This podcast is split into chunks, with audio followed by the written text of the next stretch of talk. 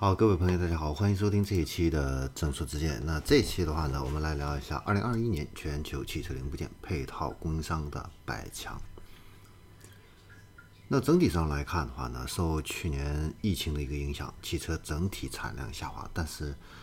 这个大部分的汽车零部件公司的营收的话呢，也出出现了这样的一个下滑。但是排名前十的这些零部件巨头啊，却相对来说还是比较稳定的。那博士的话呢？依旧是不可动摇的稳居第一把交椅。那在去年，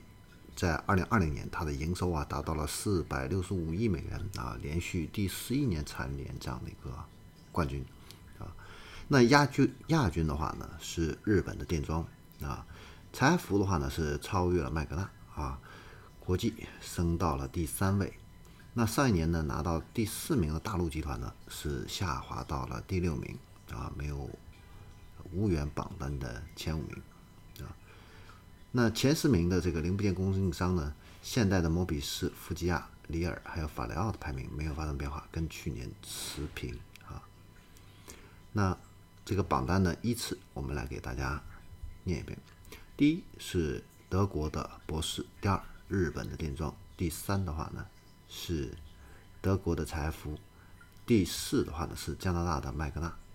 第五的话呢是。日本的爱信经济，第六是德国的大陆，第七是韩国现代的摩比斯，第八是法国的富吉亚，第九是美国的里尔，第十是法雷奥，是法国的。啊，那前十名之后的话呢，先像军胜汽车安全系统、美国的车桥啊，呃马瑞林、安通林以及。库珀标准汽车这些企业，它的下滑程度比较厉害啊。那哪些车企的话呢？哪些零部件的这些企业排名上升幅度比较大呢？包括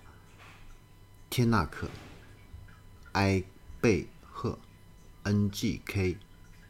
啊，以及瑞妍理化等等这些企业的话呢，它的上升排名非常快速啊。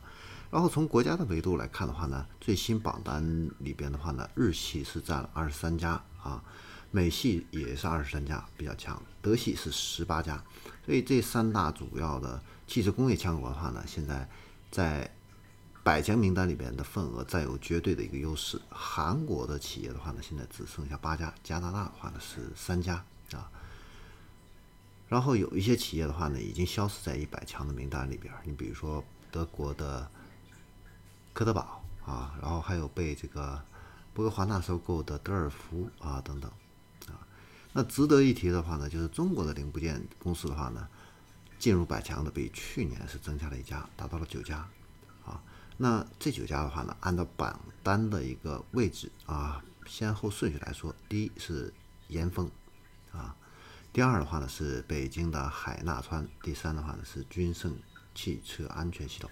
第四的话呢是中信的代卡，第五是德昌的电机，第六是闽实集团，第七是五菱工业，第八是安徽的中鼎密封件，第九是惠州的德赛西威。而且的话呢，中国的八家啊汽车企业排名呢都有不同幅度的这样的一个上升。好，以上的话呢就是关于汽车零部件企业